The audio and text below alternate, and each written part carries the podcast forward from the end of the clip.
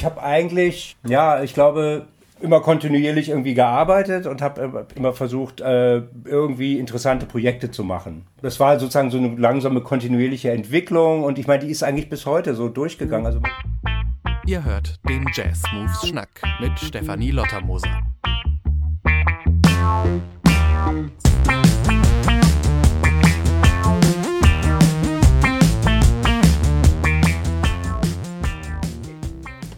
Und herzlich willkommen zum Jazz Moves Schnack. Mein Name ist Stefanie Lottermoser und ich freue mich, dass ihr dabei seid. Im Podcast Jazz Moves Schnack spreche ich mit spannenden Gästen über Jazz und alles, was außen herum dazugehört.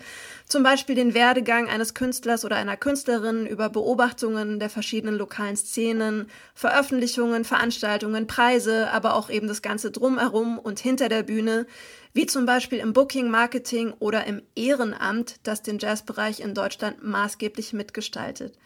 Ein Fokus liegt dabei natürlich auch immer auf der lokalen Hamburger Musikszene und ich habe heute einen Gast, der schon sehr lange hier lebt, sehr viele Projekte selbst angestoßen hat, in mindestens ebenso viele als Sideman eingebunden ist, sich ehrenamtlich engagiert und über viele der eben genannten Punkte berichten kann. Außerdem oder auch gerade deswegen ist er frisch gebackener Preisträger des Hamburger Jazzpreises 2023. Herzlichen Glückwunsch und herzlich willkommen, Dirk Achim Donau. Hallo Stefanie, freut mich sehr, bei dir im Podcast zu Gast sein zu dürfen. Vielen Dank, schön, dass du dir die Zeit genommen hast. Na klar. Wir müssen dazu sagen, wir sind jetzt heute einen Tag vor der offiziellen Bekanntgabe der Preisverleihung. Wie ja. hast du denn davon erfahren und wie hast du darauf reagiert oder wem hast du es als erstes erzählt? Also ich habe es ich hab's, äh, per Anruf erfahren vom, vom Jazzbüro. Reka Xorba hat mich, die Geschäftsführerin hat mich angerufen. Und ich habe schon gedacht, okay, das Jazzbüro ruft mich an, was, was ist los? mein erster Gedanke war, okay, ich habe vielleicht irgendwas oder es gibt irgendwas zu besprechen oder vielleicht irgendwas Organisatorisches. Ja, vielleicht das eine oder andere oder eine, irgendeine Auskunft oder so, kann ja sein. Ja. Naja, aber dann machte sie so, redete sie so ein bisschen drum herum und, ähm, und meinte dann, ja, äh, was ich denn gerade machen würde. Und dann meinte ich, ja, ich fahre gerade im Auto. Und dann meinte sie, ja, dann fahr doch mal rechts ran. und dann habe ich so ein bisschen das schon ein bisschen, also ein ganz kleines bisschen geahnt, dass es vielleicht in diese Richtung gehen könnte. Und dann bin ich also auf den Parkplatz gefahren und dann hat sie mir also eröffnet, dass ich tatsächlich dann diesen äh, Jazzpreis, Hamburger Jazzpreis bekommen soll und die, die Jury sich also für mich entschieden hätte.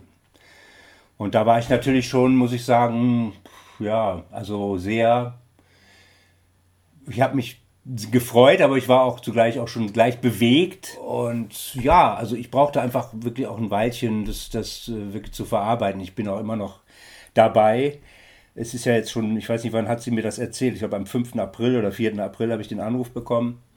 Diese Zeit hier bis jetzt, also bis auf zu diesem Veröffentlichungstermin und man darf das niemandem erzählen und so, das ist schon eine, eine merkwürdige Situation, nicht? Ich meine, ich habe es äh, ich hab's natürlich meiner, mit meiner Freundin, meiner Lebenspartnerin, äh, mit der habe ich drüber gesprochen. Und, und dann haben mich netterweise zwei Leute aus der Jury angerufen. Und die meinten, ja, wir waren ja in der Jury, wir dürfen ja auch darüber reden. Und dann haben die mir halt auch schon, schon mal gratuliert und so, das hat, hat mich natürlich auch gefreut. Und genau, und, und seitdem arbeitet es sich sozusagen innerlich bei mir und, ähm, und, ich versuche das äh, einzuordnen. Und auch diesen, mit diesem Fokus der ja dann auf einen zukommt, äh, umzugehen. Das ist nicht so meine große Stärke, muss ich gestehen. Ich möchte mal kurz den Hörern und Hörerinnen ein paar Sätze zum Hamburger Jazzpreis vorlesen, damit auch alle, wir haben sehr viele Hörer tatsächlich auch in ganz Deutschland verteilt und auch im Ausland, damit die Menschen das kurz einordnen können, um was es ja, da geht. Okay. Der Hamburger Jazzpreis zeichnet alle zwei Jahre MusikerInnen aus, die einen besonders qualifizierten künstlerischen Beitrag zur Jazzmusik in Hamburg geleistet und sich für die Belange des Jazz in der Stadt eingesetzt haben. Der Preis wurde 2007 von der Dr. E. A. Langner Stiftung ins Leben gerufen und ist mit 10.000 Euro dotiert. 2011 wurde die Trägerschaft an die Elbjazz GmbH übertragen. 2017 hat das Jazzbüro Hamburg die Ausrichtung des Preises übernommen. Elbjazz bleibt Gastgeber der Preisverleihung. Du wirst den Preis also beim diesjährigen Elb Jazz Festival am 9. und 10. Juni bekommen. Das kann man sich schon mal vormerken. Mhm. Und du hast gerade schon erwähnt, das ist manchmal nicht so ganz dein Ding, so im Fokus der Öffentlichkeit zu stehen. Und ich habe auch bei meinen, bei meinen Vorbereitungen auf den Podcast natürlich auch im Internet gesucht, was ich so über dich finden ja. kann, neben, neben CD-Aufnahmen natürlich, damit ich auch weiß, was ich dich fragen kann. Und auf jeden Fall habe ich mich gefragt, also ich habe eine Facebook-Seite von dir gefunden, aber sonst ins, an Social Media nicht so richtig viel und ich glaube auch keine Homepage, wenn ich das nee. richtig sehe. Wo können denn jetzt die, die Leute, die dir gratulieren wollen, wie können die dich überhaupt erreichen? Naja, also ich, ich, ich muss schon sagen, es läuft viel über Facebook. Also wenn, wenn ja. irgendwas Besonderes passiert, dann poste ich, ich das in der Regel bei Facebook. Also wenn ich jetzt ein Konzert habe oder irgendwie, oder dann mache ich manchmal erstelle ich eine Story und so weiter. Mache so Sachen, das mache ich dann bei Facebook. Und äh, ansonsten, ich hatte auch früher, habe ich so E-Mail-Verteiler gemacht und so, aber meistens läuft es dann über Facebook eigentlich. Und äh, ich weiß jetzt noch nicht, was jetzt, ich meine, morgen wird es ja wahrscheinlich sowieso dann irgendwie auf verschiedenen Kanälen und die Leute werden das, denke ich mal, sowieso irgendwie mitkriegen. Der eine oder andere wird sich dann wahrscheinlich über Facebook bei mir melden oder mich vielleicht auch anrufen, keine Ahnung. Also Bevor wir weiter über deine Karriere sprechen, möchten wir dich einmal kurz vorstellen.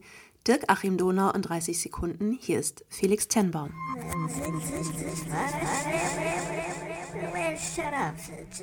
Dirk Achim Donau wurde 1960 in Duisburg geboren. Er studierte klassisches Schlagzeug und Jazz, beides in Hamburg. Außerdem nahm er Gesangs- und Schauspielunterricht. In seiner Karriere schlägt er stilistisch einen großen Bogen. Von Jazzrock und Hardbop über freie Improvisation, experimentelle Musik bis zur Theaterarbeit. Darüber hinaus ist er als Schlagzeugdozent tätig. Er engagiert sich seit vielen Jahren außerdem ehrenamtlich in verschiedenen Hamburger Initiativen für die Jazzszene und prägt und unterstützt diese damit nachhaltig. Und zusätzlich möchten wir gerne einen Auszug aus der Jurybegründung für den Hamburger Jazzpreis vorlesen. Dirk prägt seit vielen Jahren die Hamburger Jazzszene mit. Er ist künstlerisch brillant, energetisch und offen und schlägt damit eine lebendige Brücke zwischen den Generationen.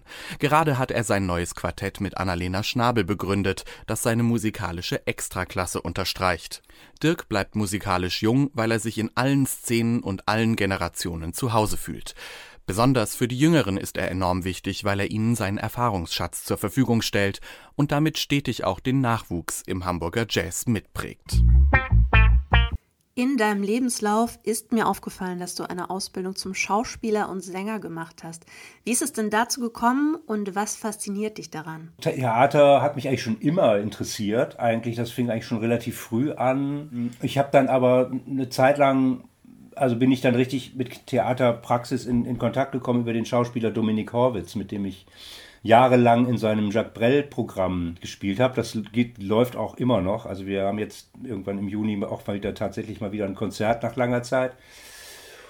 Und ich war auch immer ein großer Fan von ihm. Und, ähm, und dann irgendwie habe ich so gedacht, okay, ich will irgendwie in der Richtung mal was probieren und habe dann also habe dann halt so ein privaten, ne, meine damalige Freundin, die hatte mich auch dazu nochmal irgendwie, mich dann auch nochmal bestätigt, also ich soll das doch mal, mir das mal anschauen und dann habe ich halt zwei Jahre lang so an, also für Laien Schauspielkurs gemacht, ne? also jetzt nicht irgendwo an, ähm, also das war aber wirklich, ich fand es sehr interessant und ähm, Wahrnehmung und so weiter und ähm, wie, wie reagiert man aufeinander, da gibt es also bestimmte Mechanismen und auch, was man auch lernen kann.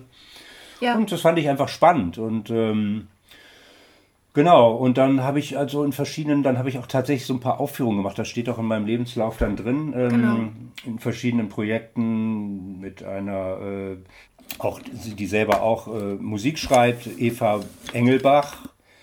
Äh, die hat dann so, so, Stücke für Kinder geschrieben und dann da habe ich also in zwei Produktionen mitgespielt und habe auch also gespielt und gleichzeitig Musik gemacht. Also das war so, das waren ganz schöne Sachen. Und später ähm, bin ich dann halt nochmal an eine andere äh, Regisseurin geraten, ähm, die Isabel McEwen, mit der ich also wirklich sehr viele, also ich glaube fünf Stücke oder so in den letzten Jahren auch gemacht habe. Ja, das fand ich, ich fand das immer reizvoll, auch überhaupt diese ganze interdisziplinären Sachen mit, mit Texten und Musik, ja. mit Literatur und Musik, äh, Jazz, Improvisation und da, ja. da ich habe auch über einen guten Freund, der also das jahrelang ganz viel macht und heute auch noch macht, der Vladko Kutschan, das ist, äh, das waren so sehr inspirierende Leute, die, die sozusagen irgendwie in diese Richtung ähm, ja, mich da auch so ein bisschen gebracht haben. Und ich fand immer diesen Grenzbereich halt einfach auch spannend. Mhm. Ich habe das eigentlich auch nie in Frage gestellt. Ich habe es einfach gemacht. Ich könnte mir vorstellen, dass die, die Auseinandersetzung mit Schauspiel einen auch als Musiker oder Musikerin dazu bringt, auch anders auf der Bühne zu stehen, einfach, weil du ja anderen ja. Unterricht bekommst und das einfach dein, dein Blick auf die Bühne vielleicht noch mal ein bisschen, weiß ich nicht, schärft oder, oder vergrößert und man da einfach einen guten Einfluss mitnehmen kann. Ich denke auch, also da gibt es auf jeden Fall Parallelen. Und es hat natürlich äh, auf jeden Fall, ich meine, wenn man jetzt also als Jazzmusikerin oder als Jazzmusiker auf der Bühne steht, man muss ja auch äh, verbal kommunizieren können, das gehört ja auch dazu. Man muss Ansagen machen, man stellt die Musikerinnen vor und so weiter. Also so eine gewisse Kommunikationsfähigkeit gehört ja auch dazu. Ja, das gibt es natürlich in der Musik, aber, aber das findet man eben auch so in, ich weiß nicht, so in alltäglichen Situationen. Also es ja. nützt eigentlich irgendwie für, für vieles einfach, auch so im Alltag einfach. Einfach Situationen, Blick für Situationen zu kriegen oder auch ein Verständnis zu entwickeln. Auch für, für ja. theatralische Prozesse oder sowas. Also das hat mich einfach interessiert und interessiert mich auch immer noch. Mm, aber ähm, es gibt eben auch diese Fokussierung auf der anderen Seite dann wieder aufs Musikalische. Also wo ich dann sage, also okay, ich, ähm, ich äh, mache jetzt da einfach, ähm, konzentriere mich jetzt auf, auf eine Sache und versuche äh, jetzt einfach mal im Moment, und das ist im Moment eher oder in letzter Zeit eher mehr so gewesen, dass ich den Fokus eben mehr auf das Musikalische gelegt habe. Ja, ich versuche mehr zu schreiben, ich versuche, äh, möchte proben und, und, und Konzerte spielen und äh, um, ja, genau, das ist im Moment so ein bisschen mehr der Fokus halt. Naja, ist ja auch toll, dass du diese breite Palette für dich hast und irgendwie daraus schöpfen ja. kannst, je nachdem, was sich gerade, was sich gerade am besten ähm, für dich mhm. anfühlt. Du engagierst dich ja wirklich schon seit vielen Jahren für die Szene in Hamburg Du warst unter anderem schon bei der ersten Ausgabe des Jazz Open Festivals dabei. Das war 1995. 1996 wurde ja auch durch diesen Anstoß das äh, Jazzbüro Hamburg, der Jazzbüro Hamburg e.V. gegründet. Und eines der ersten Mitglieder im Jazzbüro Hamburg e.V. war der Jazz House Verein, in dem du auch schon zweimal sogar im Vorstand warst. Was war denn dein Anstoß, dich in der Stadt und in der Szene einzubringen und zu versuchen, neue Impulse zu geben. Es war zu dieser Zeit damals, also als ich angefangen habe zu studieren, ich glaube es war 87 oder so, das war, glaube ich, der zweite Jahrgang an der Hochschule damals. Also, in, in, ich weiß nicht mehr genau, 86 war, glaube ich, der erste oder so. Ich weiß es nicht genau. Also, auf jeden Fall war die ja. Szene ja sehr klein. Und es, es gab nicht viele Spielorte. Es war äh, schwierig, Konzerte oder mal in größere Venues reinzukommen, war, war quasi ausgeschlossen. Also ne? ja. Fabrik oder so oder, äh, oder auch mal im NDR aufzutreten, war sehr, sehr, sehr ja. schwierig, wenn nicht gar unmöglich. Und ähm, und dann kam es halt irgendwie, kam so in der, in der, in der Community damals halt so ein bisschen so Unzufriedenheit auf und, und auch, äh, und dann schloss man sich halt zusammen und hat überlegt, ja, wie können wir das ändern? Was, was können wir da tun? Und äh, ich muss sagen, also ich war jetzt ein Mitinitiator, aber es gab damals also einen, jemand, der das dann ja, hauptsächlich, also in erster Linie ins Leben gerufen hat, das war halt Dirk Blese, ein Pianist, der auch in Hamburg lebt und äh, der hat das also mit angestoßen und da waren unheimlich viele noch dabei, also die, die heute auch noch aktiv sind, damals so Buggy und, und viele, viele äh, Musiker und Musikerinnen, die da äh, sozusagen, in, hat man sich in großen Gruppen getroffen und Meetings gemacht und so und geplant und, und dann ist halt sozusagen dieser Verein entstanden und und ach so, und diese Jazzbüro-Geschichte war im Grunde auch eine Initiative aus, den, aus der Anfangszeit von Jazzhaus. Das ging auch auf eine Initiative tatsächlich von Jazzhaus zurück. Also jetzt nicht auf meine Person, aber auch von dem Verein. Und, ja. und dann wurde das Jazzhaus, also dieser, dieser Verein oder diese Jazzbüro Hamburg quasi gegründet und dann wurde auch jemand gesucht für die Geschäftsführung und so.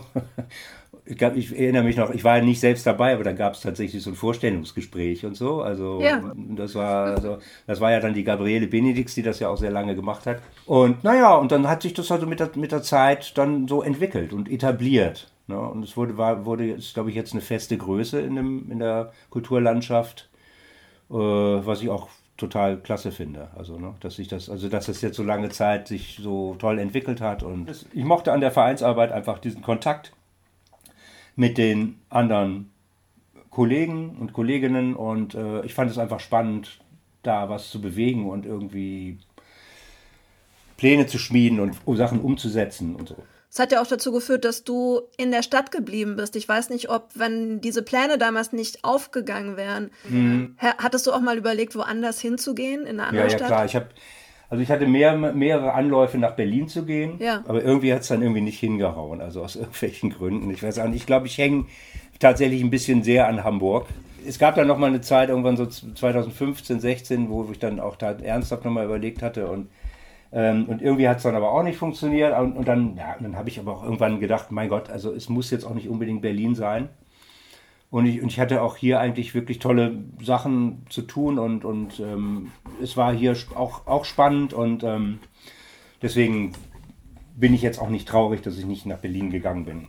War damals eigentlich die erste Ausgabe des Jazz Open Festivals, war die auch schon in Planten und Blumen oder ja, war die, die, war, die hieß aber damals noch nicht Jazz Open, glaube ich, die hieß irgendwie anders. Nee, das allererste Mal war tatsächlich irgendwie, eine, das hat glaube ich das Birdland das erste Mal veranstaltet oder in Zusammenarbeit mit dem Birdland. Das war auch noch mit Eintritt, das allererste Mal. Da war das Gelände irgendwie eingezäunt und so, das war ja. ein bisschen komisch. Und das Mal darauf war das, das war dann Jazzbüro. Veranstaltung. Das, und, und, und dann war es halt auch mal kostenlos und. Ähm genau. Das wird übrigens für die Hörer und Hörerinnen dieses Jahr am 2. und 3. September stattfinden. Also ihr könnt ganz entspannt beide Festivals besuchen. Wenn Dirk den Preis verliehen bekommt auf dem Elb Jazz und dann kommt ihr am besten im September auch noch direkt aufs Jazz Open, weil eben Jazz in Hamburg passiert und Dirk ist ein Grund dafür, weil er viel dazu beigetragen hat über die Jahre. Und auf dem Elb Jazz Festival wirst du ja nicht nur den Preis verliehen bekommen, sondern du wirst ja natürlich auch auftreten, damit die Leute auch ja. ähm, wissen oder einen, Ein einen, Eindruck oder einen Ausschnitt davon mhm. zu sehen und hören bekommen, was du so machst. Ja.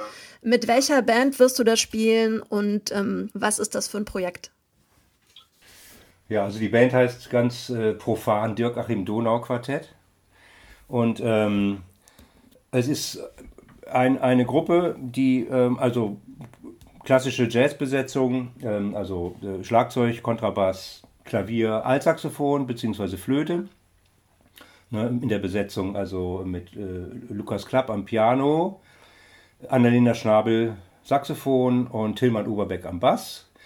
Wobei jetzt leider am 10. Juni der, der Lukas Klapp leider nicht kann. Das ist sehr schade, aber wir haben schon einen tollen Ersatz gefunden nämlich Matti Winitzki wird bei uns dann äh, da einspringen und ähm, genau, und wir werden quasi, wir hatten neulich ein sehr schönes Konzert im, äh, im Fat Jazz, in der Fat Jazz-Reihe. Ja. Das war am, ich weiß das Datum jetzt nicht mehr, vor drei Wochen etwa. Und das war wirklich ein toller Abend. Also es hat super funktioniert und ich war ganz glücklich mit den, ähm, also mit dem Ergebnis war ich sehr zufrieden. Und ähm, dann bot es sich natürlich auch an, das jetzt mit dieser Band zu machen. Und, und jetzt müssen wir natürlich gucken mit müssen wir noch mal ein paar Probentermine finden. Ja. Was nicht immer so einfach ist. Das stimmt. Und so lange ist er dann auch schon gar nicht mehr hin. Ne? Jetzt genau. ist schon Ende nee, nee, aber es ist alles in Arbeit und äh, also es ist, ich gehe davon aus, dass es alles äh, funktionieren wird. Und spielt ihr da ausschließlich deine Musik? Also bei dem äh, Anlass ja. Ja, okay. also beim Konzert haben wir, haben wir, hatten wir auch hauptsächlich meine Stücke, aber wir hatten noch drei Stücke von, also jeweils eins von Lukas, eins von Tillmann, eins von Annalena gespielt. Und ähm, aber wir spielen ja da auch kürzer beim Ape Jazz. Das heißt, wir werden da also ein Programm, was jetzt eben dann hauptsächlich, also oder nur von mir dann eben ist. Ne? Aber es geht so ein bisschen durch die Zeiten. Es sind teilweise sind zwei Stücke dabei, die sind älter. Und, äh, und dann geht das so ein bisschen, wird es immer aktueller gegen Ende hin. Also es ist jetzt gar nicht so frei oder so. Ich meine, ich habe ja auch viel so freie Musik gemacht und es gibt sozusagen frei improvisierte Elemente, aber ansonsten ist es schon eigentlich sehr strukturiert und, und harmonisch, rhythmisch, ganz interessant und, und natürlich auch durch die Solistinnen geprägt, die ja auch toll sind. Also. Du hast ja noch mehrere andere aktuelle Projekte, zum Beispiel das mhm. Tiny Electric Trio mit Kalle Kalima und Gabriel Coburger. Das klingt auch ja. sehr aufregend. Gibt es da Pläne, von denen du den Hörern und Hörerinnen erzählen möchtest? Wir haben jetzt im, am 31. Mai im, beim Fat Jazz ein Konzert in der Besetzung und da soll dann auch eine Aufnahme gemacht werden. Also die Konzerte ah. werden ja sowieso oft dann mitgeschnitten ja, genau. und dann machen wir sogar am Tag vorher, glaube ich, am Nachmittag dann richtig eine so eine Art Studioaufnahme da. Und dann soll irgendwie was auch äh, mal ich weiß nicht, ob es ein Album wird oder einfach nur ein Demo, das ist im Moment noch nicht klar, aber es soll auf jeden Fall was aufgenommen werden. Aber bei dem Fat Jazz Konzert kann man quasi dabei sein. Genau, oder? also abends ist ein ganz normales Konzert. Weil das ist ja auch immer spannend, wenn man die Möglichkeit hat, mal bei einem Konzert dabei zu sein und dann im Nachhinein auch noch wirklich das Live-Erlebnis nochmal irgendwie so für sich nachzuhören. Ja, genau. Passiert ja auch nicht alle Tage so für das Publikum. Und genau. das ist auf jeden Fall eine sehr spannende Besetzung. Auf jeden Fall. In, in Hamburg spielst du außer mit Gabriel Coburger auch unter anderem noch mit Lisa Stick oder mit mhm. Clémence Manacher. Und in der Multiphonics-Reihe ja. bist du sehr stark involviert. Da geht es um freie, mhm. improvisierte Musik und Performance. Ja. Also man merkt, genau. dass du in, in verschiedenste Richtungen aktiv ja. bist. Ja, das, das kommt auch ein bisschen daher, weil, weil, weil Hamburg hat ja eine sehr vielfältige Szene. Also ja. es gibt, es gibt also eben, es gibt dann teilweise, äh, es gibt also sogenannte Jazz-Szene, dann gibt es die, diese Freiszene, dann gibt es oder, oder die ähm, improvisierte Musikszene. Ähm, also teilweise sind das auch so ein bisschen so getrennte Lager. Ne? Ich, weiß nicht, ich weiß nicht, ob du das schon so ein bisschen gesehen hast manchmal. So, und da gibt es halt dieses Blood Edges Festival zum Beispiel, wo die sehr genau. eher so den Schwerpunkt auf experimentelle Musik machen. Ja. Und irgendwie war das halt für mich immer irgendwie normal, dass ich so irgendwie also nicht nur das eine mache, sondern auch irgendwie, ich war immer so, ich kannte auch die Leute irgendwie gut und es war, also ich hatte immer in, in verschiedene Lager so Verbindungen. Also warum denn auch nicht? Es ist ja nur bereichernd, wenn man verschiedene Einflüsse in sich aufnehmen kann. Und ich finde es ja. manchmal gerade am Jazz erstaunlich, wie viel so Schubladendenken dann doch da ist, obwohl das ja eine vermeintlich eigentlich sehr freie Musik ist, die sich ja auch immer dadurch weiterentwickelt hat, dass die Einflüsse von außen in sich aufgenommen und weiterentwickelt hat. Und deswegen ja kann ich das auch nur äh, unterschreiben, was du da sagst, obwohl ich selber viel äh, weniger als du mich in unterschiedlichen Gebieten auch so ausgetobt habe, aber zumindest sind das immer Einflüsse, die ich gerne mit aufnehme und die ich mir auf jeden ja. Fall immer anhöre, weil ich es einfach total spannend finde. Ja. Also ich komme ja auch eher eigentlich dann letztlich mehr eben aus dem, ich würde mal sagen, in gewisser Weise, um es jetzt mal böse zu sagen, auch ein bisschen aus dem Mainstream ähm, ja. oder aus Hochschulumfeld und so, das spielt auch heute. Ich meine, wie gesagt, Clemens Manacher und, und diese viele Lisa ja. Stick, die kenne ich alle irgendwie über die Hochschule. Also, ja. ne, obwohl ich ja da selber nicht schon lange nicht mehr bin, aber irgendwie gibt es immer noch so Verbindungen. Und das finde ich auch unheimlich toll. Und ähm, aber eben gibt es eben auch manchmal in, hier in der Szene dann eben Leute, ähm, die eben auch wirklich äh, unheimlich aktiv sind und sich unheimlich engagieren äh, für freie Musik und eben diese Multiphonics-Reihe ist so ein Beispiel. Also, ähm, und ich kenne eben diesen Initiator, John Hughes, eben sehr gut und wir, wir, haben auch wirklich ganz viel zusammen gemacht, machen auch immer noch Sachen, Projekte zusammen und das fand ich auch immer ein sehr wichtiger, wichtigen, ähm, so ein Statement einfach für die Szene. Ne? Und, und ich habe da Leute kennengelernt, von die also wirklich, die hätte ich ansonsten nie kennengelernt. Also die, man, man, wenn man sich in, in dieser bestimmten Jazzszene oder sogenannten Jazzszene bewegt, lernt man bestimmte Leute einfach gar nicht kennen. Das ist ganz witzig. Muss man ja auch nicht unbedingt, aber, aber ich fand es zum Beispiel echt spannend, also dann wirklich, also wirklich unheimlich interessante Leute da zu treffen. Die, nicht? Aber man muss natürlich für sich dann immer den Fokus haben und was man für sich machen will, ist letztlich das, das Entscheidende. Ich würde gerne mit dir über deine Lehrtätigkeit noch sprechen. Hast du denn das Gefühl, durch deine ganze Praxiserfahrung, die du hast und deine Lehrerfahrung, dass sich an dem, was man die nächste Generation unterrichtet, was verändert hat oder dass man noch was anderes weitergeben muss als vielleicht früher, als du selber noch Schüler oder Student warst?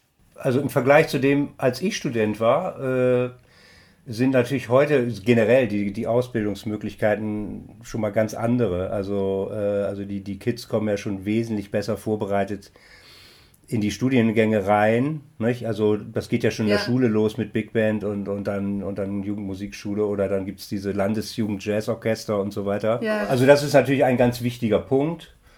Äh, ansonsten also ich hatte jetzt leider nicht so viel Gelegenheit jetzt zum Beispiel. Ich hätte zum Beispiel gerne eigentlich mit Studenten gearbeitet, weil ich ja. glaube, das ist einfach nochmal auch nochmal eine andere Situation.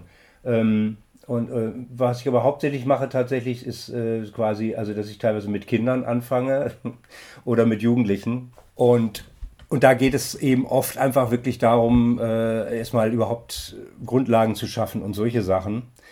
Äh, deswegen komme ich leider oft da gar nicht eigentlich an, an diese Stellen ran, ähm, die man zum Beispiel in der Hochschule äh, machen würde mit Studenten. Äh, und äh, ja, aber wie gesagt, also manchmal habe ich Gelegenheit dazu, dann, dann kommen auch Leute zu mir privat, die dann irgendwie ähm, bestimmte Fragen haben oder so und, und das macht mir dann großen Spaß oder ich bereite teilweise auch Leute mal auf, auf Studiengänge vor und sowas. Mache ich auch mitunter. Und ansonsten ist aber eben so diese Unterrichtstätigkeit eben, ähm, würde ich mal so ein bisschen sagen, Basisarbeit. Ja. Naja, aber das ist ja auch wichtig. Wenn man den Weg geht, baut ja alles andere darauf auf. Und der, ich habe schon das Gefühl, dass sich der Beruf irgendwie, wenn man jetzt als Jazzmusiker frei beruflich tätig ist oder als Jazzmusikerin, dass sich ja. einfach das Berufsfeld schon ein bisschen verändert hat. Wenn ich Leute erzählen höre, wie es vor 40, 50 Jahren war, als ich noch nicht im Jazzclub gespielt habe, mhm. aber dass einfach die Strukturen sich verändert haben und es kommen immer mehr Studienabgänger ja auch aus den, aus den Hochschulen, die fertig sind und die alle natürlich spielen wollen. Und diese ganzen, diese ganzen Themen wie, wie bekomme ich überhaupt Zugang in die Szene, wenn man auch mal vielleicht aus der eigenen Stadt raus will und mal woanders spielen will, mal eine Tour spielen will, wie komme ich da überhaupt ran? Wie mache ich das? Was muss ich dafür vorbereiten? Und ich habe schon das Gefühl, dass das Punkte sind, die erst sehr langsam auch in die Hochschule mit einfließen, damit die Leute überhaupt eine Chance haben, darauf vorbereitet zu werden. Viele Dinge daraus ja. sind auch schwer vorzubereiten, weil das sehr viel Eigeninitiative und mhm. von Fall zu mhm. Fall unterschiedliche Anforderungen sein mögen. Ja. Aber ich, da kann ja auch nicht genug Basisarbeit dafür da sein, weil einfach die Ausbildung am Instrument natürlich das Grundsätzlichste ist, worauf hinterher dann wiederum aufgebaut ja, werden kann. Ne? Genau, also wie gesagt, die, genau, also das eine ist halt sozusagen diese, oder manchmal dann eben die Vorbereitung aufs Studium, da gab es also auf jeden Fall auch einige Fälle, die ich dann äh, sozusagen dahin gebracht habe und so, da ist man natürlich dann auch mal so ein bisschen stolz drauf. Aber andererseits ist dann eben, wenn man dann das dann geschafft hat und, und, und eben dieses Market, diese, dieses Marketing-Element spielt eben auch eine, eine, eine, wichtige Rolle. Und das ist ja heute sozusagen im, Schul im Hochschulkontext auch, glaube ich, inzwischen ein Lehrfach, glaube ich, geworden. Ne? Also das kommt ein bisschen auf die Hochschule an. Aber zum Glück ähm, gibt es den Unterricht mittlerweile schon an manchen Orten. Gibt es, glaube ich, tatsächlich jetzt dieses äh, Self-Marketing oder wie das nennt, oder Kulturmanagement oder, oder so. Ja. Also, wo, wo, und ich sehe es ja, also bei den äh, teilweise jungen Bands, die also wirklich erstaunlich irre toll unterwegs sind. Ne? Das, also das ja. funktioniert auch dann. Ne? Man muss nur äh, wahrscheinlich wissen, wie es funktioniert oder welche Hebel, an welchen Hebeln man drehen muss. Und äh, das stimmt. genau. Also da sind, also da sind die jungen Leute heute, glaube ich, äh, einfach echt schon so, denke ich mal, auch äh, ja, irgendwie klarer und, und zielgerichteter manchmal. Ja, ich glaube, müssen, müssen sie anhand dem Überangebot von müssen sie vielleicht ähm, auch, ja. Online-Angeboten und ähm, Social Media und was man alles ja. noch bedienen muss. Ich glaube, wenn man da völlig unvorbereitet als junger Mensch heute drauf trifft, ist man, ja. glaube ich, sehr schnell sehr überfordert mit allem, was man da vermeintlich noch zusätzlich ähm, machen ja. soll. Hast du das Gefühl, dass sich für dich sehr stark was verändert hat am Berufsbild des, des freischaffenden Musikers? Jetzt vielleicht mal die letzten drei Jahre ausgeklammert, weil die waren ja für alle sehr, sehr speziell mhm. und anders. Aber hast du das Gefühl, dass sich da viel für dich verändert hat? Vielleicht auch, wie viel du tust und wie viel du unterwegs bist? Genau, also ich habe eigentlich, ähm, ja, ich glaube, ich, ich habe sozusagen immer kontinuierlich irgendwie gearbeitet und habe immer versucht, äh, irgendwie interessante Projekte zu machen. So, und, äh, und also das, das irgendwie voranzubringen, das war auch teilweise auch durchaus von Erfolg gekrönt und, äh, ähm, und genau, und, und, und dann klar, und ich hatte, ich hatte ja auch schon vor der Hochschule sozusagen eine Vorgeschichte, also man kannte mich eigentlich schon vorher so ein bisschen und, äh, und dann ist es natürlich auch so, wenn man, wenn man als Musiker arbeitet, dass man natürlich auch manchmal dann gefragt wird für irgendwelche Projekte, nicht? Oder ähm, also eben nicht nur Eigeninitiative macht, sondern man wird auch gefragt. Man, man, man macht auch Dienstleistungsjobs zum Beispiel teilweise natürlich auch. Ja. Ne, auch ähm, solche Sachen und, und das war sozusagen so eine langsame kontinuierliche Entwicklung und ich meine, die ist eigentlich bis heute so durchgegangen. Also manchmal denke ich auch, ich, äh, ich bin halt, äh, muss ich auch gestehen, ich bin jemand, der mhm. etwas langsam ist manchmal in, der, in meiner Entwicklung. Also ich glaube, und, also, äh, oder ich weiß gar nicht genau, woran es eigentlich liegt. Ich glaube, es lag an meiner Selbstwahrnehmung. Also dass ich zum Beispiel früher, wenn ich mir heute zum Beispiel Aufnahmen von vor 30 Jahren anhöre, dann habe ja. ich das Gefühl, ey, das war doch eigentlich total okay. Äh, aber ich war immer so überkritisch, dass ich immer gedacht habe, nee, nee, das ja. geht gar nicht. Und also so, also das, also Und, äh, und irgendwie und heute ist es halt äh, irgendwie so, ähm, dass ich das Gefühl habe, äh, also wenn ich jetzt mir heute Aufnahmen anhöre von mir, dann sage ich, ja, ist okay. Also dann habe ich das Gefühl, dass, äh, also die Entwicklung, es ist immer noch so eine Entwicklung da und äh, genau, und deswegen sehe ich, gucke ich jetzt, ich, ich, kann natürlich viel nach hinten gucken und äh, da waren auch tolle Sachen und äh, spannende Projekte und ähm, aber ich habe im Moment auch tatsächlich das Gefühl, dass jetzt die Zeit, gerade jetzt, äh, eigentlich nochmal wirklich nochmal eine andere Wendung nimmt. So. Also dass es irgendwie jetzt tatsächlich nochmal eine andere Fahrt aufnimmt oder, oder ich auch ein, Selbstverständnis, ein anderes Selbstverständnis äh, entwickle als das, was ich vor 20 oder 30 Jahren hatte. Äh, also man kann es vielleicht auch Selbstbewusstsein nennen oder, oder, oder vielleicht einfach oder, oder eine Einschätzung für das, was man tut. Das ist auf jeden Fall was sehr, sehr Wichtiges. Ich glaube, bei manchen tritt das vielleicht auch gar nie ein. In dem Moment, wo du vielleicht nicht nur Sideman oder Sidewoman bist, sondern auch unter deinem Namen Musik veröffentlichst, trägst du ja deine Person auch gewissermaßen nach außen und unter Umständen kann dich das, was dann zurückkommt, ja auch total unvorbereitet treffen.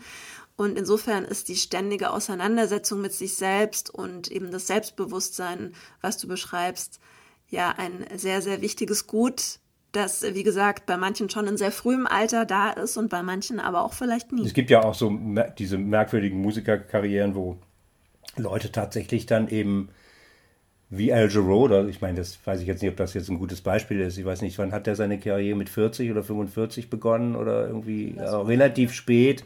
Also so Leute, die dann plötzlich im, im, höheren Alter irgendwie plötzlich dann irgendwie durchstarten. Das gibt es halt auch. Also ich meine, es, ja. es muss nicht per se immer der äh, 20-Jährige oder die 20-Jährige sein oder das ist natürlich toll, wenn es so ist. Es ist ja eigentlich auch spannend, wenn das nicht bei jedem komplett äh, gleich verläuft und es gibt ja in der Popmusik ähm, viele Stimmen, die behaupten, dass wenn man bis zum Alter von 20 Jahren das nicht geschafft hat, dass man dann schon zu alt ist. Und das ist ja eigentlich sehr tragisch, wenn dem wirklich so ist. Ich glaube, im Jazz zumindest haben wir da ein bisschen mehr Flexibilität. Und das, was du über dich und deine Karriere sagst, bestätigt das ja auch so ein bisschen. Du hast immer weitergemacht, immer neue Impulse gesucht, neue Impulse gegeben und so ist es eben immer vorangegangen. Und jetzt, passenderweise, kommt noch der Hamburger Jazzpreis obendrauf. Ich habe ein sehr passendes Zitat gefunden, in dem eigentlich die Band Eisenrot beschrieben wird, in der du auch mitspielst das aber auch sehr gut auf dich und auf deine Person zutrifft, wie ich finde. Das lautet, eine Musik von heute, gewebt für die Zukunft, komponiert, improvisiert zwischen Rausch und Form, eine Dramaturgie aus Geräusch und Melodie, was ist, was wird und was kommt. Und ich finde, das beschreibt sehr, sehr schön, zum einen, was du bisher schon gemacht hast, aber auch, was von dir noch kommen wird. Und deswegen meine mhm.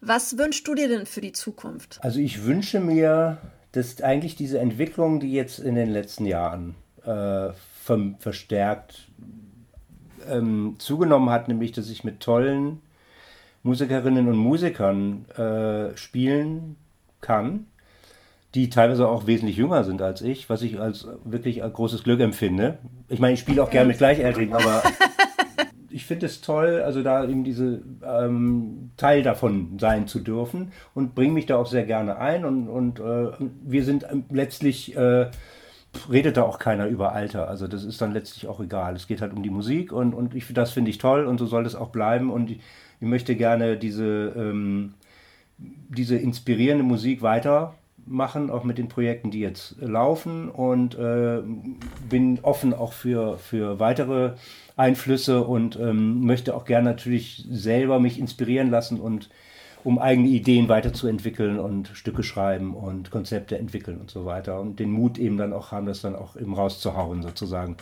sage ich mal. Ein schönes Schlusswort von dir. Dann wünschen wir dir oder wünsche ich dir natürlich auch weiterhin viel Inspiration bei, bei allem, was kommt. Und äh, wir freuen uns auf alles, was von dir noch kommt. Mhm. Und äh, wir sehen uns alle spätestens bei der Verleihung des Hamburger Jazzpreises am 10. Juni mhm. im Rahmen des Elbjazz Festivals. Und ich bedanke mich bei dir für deine Zeit und für das Gespräch. Für deine Konzerte nächste Woche auch alles. Ja? Und natürlich auch vielen Dank an euch, die Hörerinnen und Hörer, fürs Dabeisein bei dieser Folge des Jazz Moves Schnack. Folgt uns gerne auch in den sozialen Medien, dem Jazz Moves Schnack und Jazz Moves Hamburg. Da findet ihr auch tägliche Konzerttipps für die Stadt. Schön, dass ihr dabei wart. Mein Name ist Stefanie Lottermoser und ich hoffe, wir hören uns beim nächsten Mal wieder. Bis dann. Tschüss.